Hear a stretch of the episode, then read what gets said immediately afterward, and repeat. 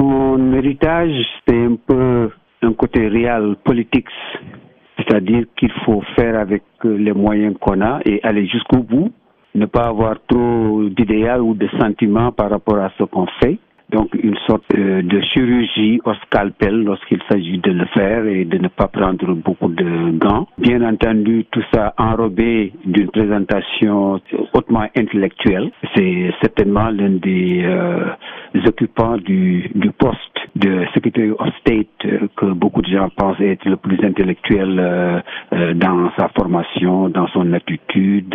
mais au finish, un héritage assez lourd et assez divisé.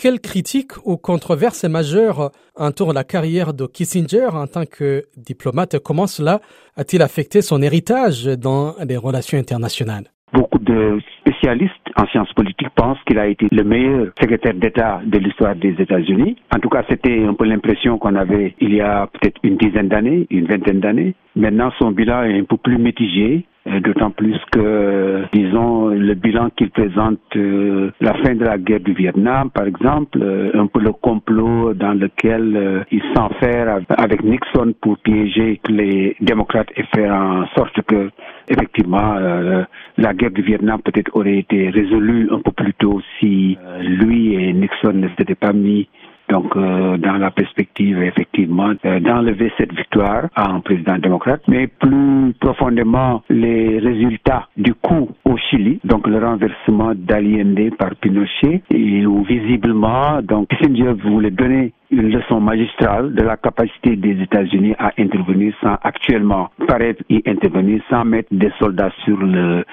sur le terrain et en utilisant des proxys comme on les appelle maintenant pour faire le travail et donc euh, le coup euh, donc qui a renversé Allende au, euh, au Chili est l'une des tâches les plus noires dans sa réputation par la suite.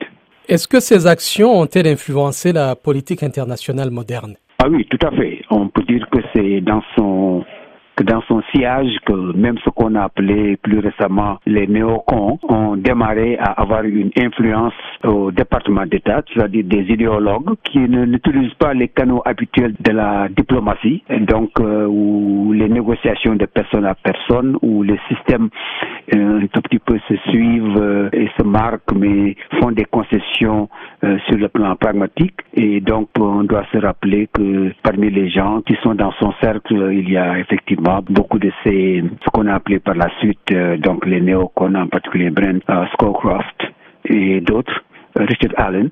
Donc, en quelque sorte, il a effectivement laissé cette idée que, en réalité, les politologues purs de l'école euh, de Chicago en particulier et de Georgetown sont capables de mener la diplomatie américaine aux grandes dames de la diplomatie traditionnelle qui était faite un tout petit peu d'approche et de touches légères ou de convenance et de politesse et, disons beaucoup de formalités pour arriver à des résultats. Kissinger euh, donc a inauguré cette façon de faire qui, comme je l'ai appelé il y a quelques minutes, est, est un peu une sorte d'intervention au scalpel on va directement au but. On ne s'entoure pas beaucoup de précautions, en particulier pas de précautions verbales euh, inutiles.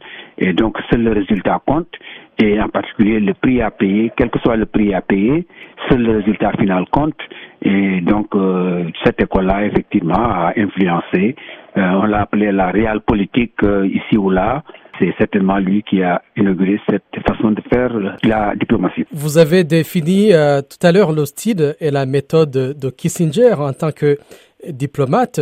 Quelles sont ses réalisations les plus marquantes dans ce domaine, le rapprochement avec la Chine? Oui, c'est certainement le joyau de la, de la couronne, si on peut parler ainsi.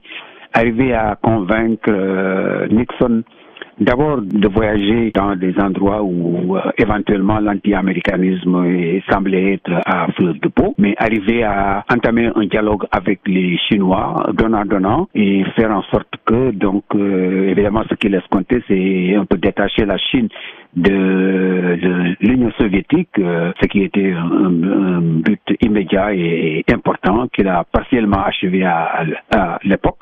Et effectivement, la diplomatie du ping-pong et tout ça, c'est certain que ça va rester dans les annales de l'histoire comme étant un coup de maître euh, parce que finalement beaucoup de gens n'étaient pas très pessimistes quant à la possibilité, n'étaient pas très optimistes pardon quant à la possibilité d'un rapprochement euh, et même de réconciliation entre la Chine et les États-Unis, donc à la fin des années 60, au début des années 70.